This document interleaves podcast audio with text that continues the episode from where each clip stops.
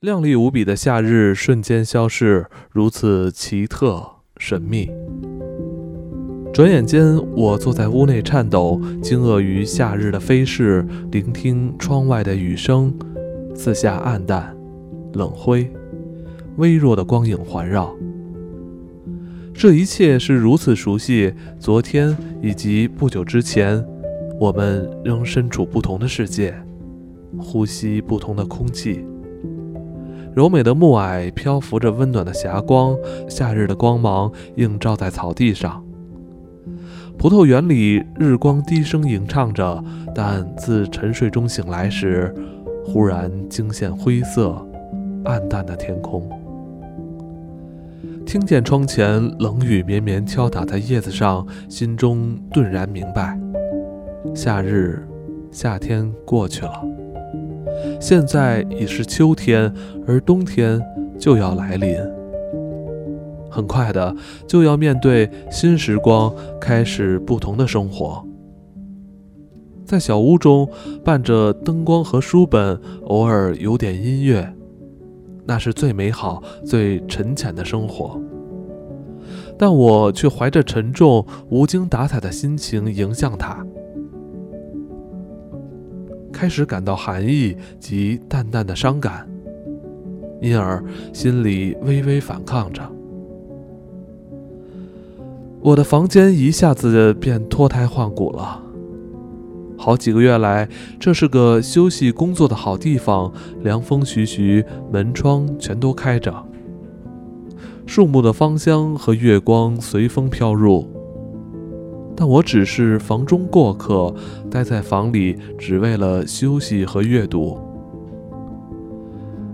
我真正的生活不在这里，而是在户外的森林、湖泊和绿坡。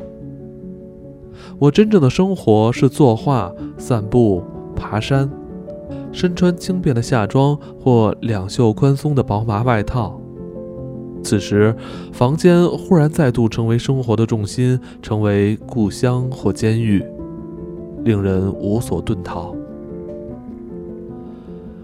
只要季节之间的过渡期一过，一旦点燃保温炉，一旦向房子投降，习惯了在斗室中的生活，日子就又会变得无比绮丽。但目前的感觉并不怎么好。从一扇窗到另一扇窗，我看着远山笼罩在云层之中，轻轻冷雨打在树叶。我在房中来回踱步，冷得发抖，却又觉得身上厚重的衣服累赘。唉，那夜半时分，身着一袭凉衫，坐在森林露台上或随风摇曳的树下的时光，如今何在？这是要重新适应室内的时光，都市生活才是主要的生活。窗外的雨和云不再重要。明天我将打开暖气，也许今天就开，但打开暖气之前，必须先做些讨厌、无聊、麻烦的琐事。点燃恒温炉，便是向天气妥协，意味着完全随性的生活已远去。让自己提早步入冬天，还不到开暖气的时候，我会来回走动，摩擦双手，做几个健身运动来锻炼自己。突然想起以前冬天曾有个煤油炉，那是个圆形略锈的铁炉，我得找找，再拿出来用，那可不是件好差事。整个炉子已熏黑，煤油也已冻干。全粘在炉上，我弄得满手乌黑，一肚子气，才将炉子准备妥当，准备装上煤油，将就着使用。没办法，如果寒冷的空气仍持久不散，明天甚或今晚就不得不开暖炉了。在此之前，我宁愿再冻一会儿，缩头缩脑的在房里走来走去，挨着书本。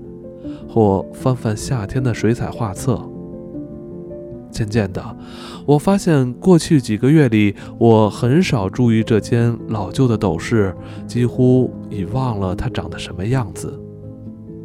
我再次好好端详它，我得与它重新熟念，重新建立彼此的感情。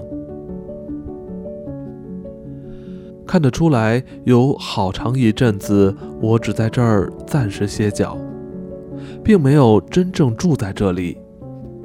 墙角、镜子上、书柜上垂挂着沾满灰尘的蜘蛛网。其实，偶尔真该好好清理一下。桌椅灰尘满布，东西散落一地，都是一时随手乱放，但却再没有收拾过。素描或水彩画册、纸箱，一堆堆的信，沾满泥土、颜料。固着剂的瓶子、空烟盒、读过的书的封套，在这堆凌乱物品之后，我才认出斗室的旧面貌。这一切对我又重新有了意义，又再次得到我的青睐。两扇窗之间的黑龛中摆着一尊古意大利式的小圣母像，那是我多年前到布雷沙时的跳蚤市场买的。只是少数物品与我共度这几年的岁月，同时几经迁移后依然陪伴着我。只有少数物品与我共度这几年的岁月，同时几经迁移后依然陪伴着我。这尊圣像便是其中之一。旧书和大书桌这两件东西也带着我的回忆一起搬进了这屋子。其他的家居都是房东太太的。过去十年来，这些家具已成为了我的亲密伙伴，他们也渐渐老去。书桌前那张小椅子的坐垫已经扁平，甚至可以看见老旧绿色布面之下的皮带。美丽的长沙发也已变硬，而且摇摇晃晃的。墙上挂着我的水彩画，画与画之间挂着格雷科的半身像，年轻的浪漫诗人诺瓦利斯的美丽画像，以及莫扎特十一岁的画像。用来垫脚拿书的小板凳上放着一个奇大无比的雪茄盒，里面还有一半的雪茄，那是我无意中买下的。其实雪茄味道并不怎么样，我上当了。现在我用它来装信件。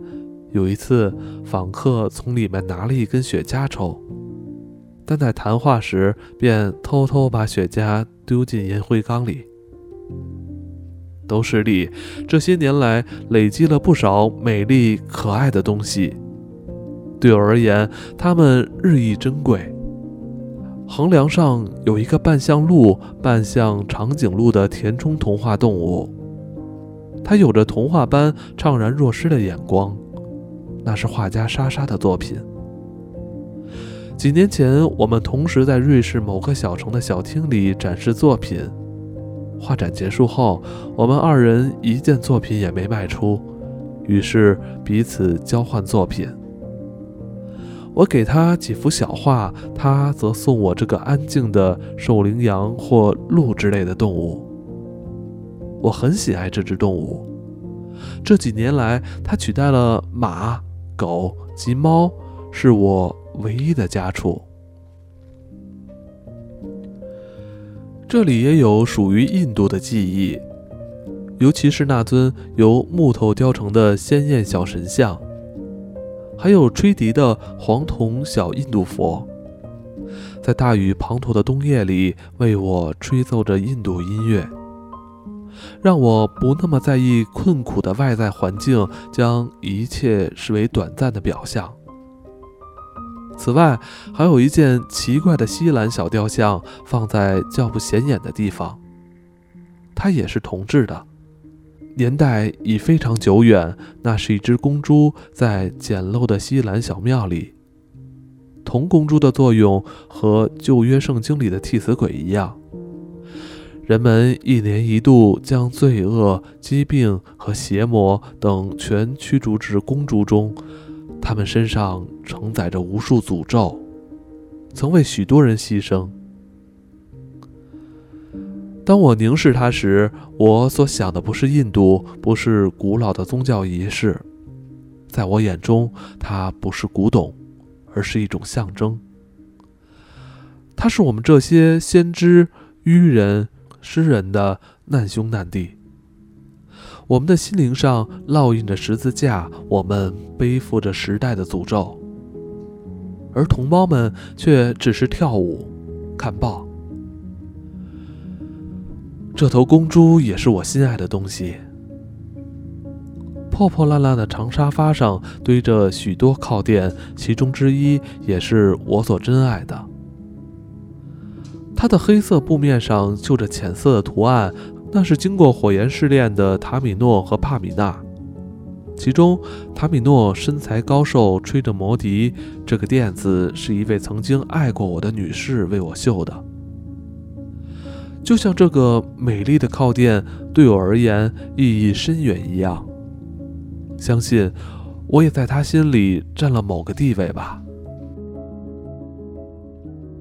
在近来新添的东西中，我最珍惜的是我女友送给我的一个漂亮花瓶，形状仿自古时候的酒杯。在这个透明杯中，经常插上几朵花，百日草、康乃馨或柔美的小野花。当我第一次看到这个花瓶时，瓶里插着一簇浅蓝色的飞燕草。那随风飘曳、不食人间烟火的蓝色，至今仍深藏在我的记忆中。那时是灿烂的夏天，晚上沿着森林挨着葡萄园走，森林尚未变黄，头上则是蓝得像飞燕草的天空。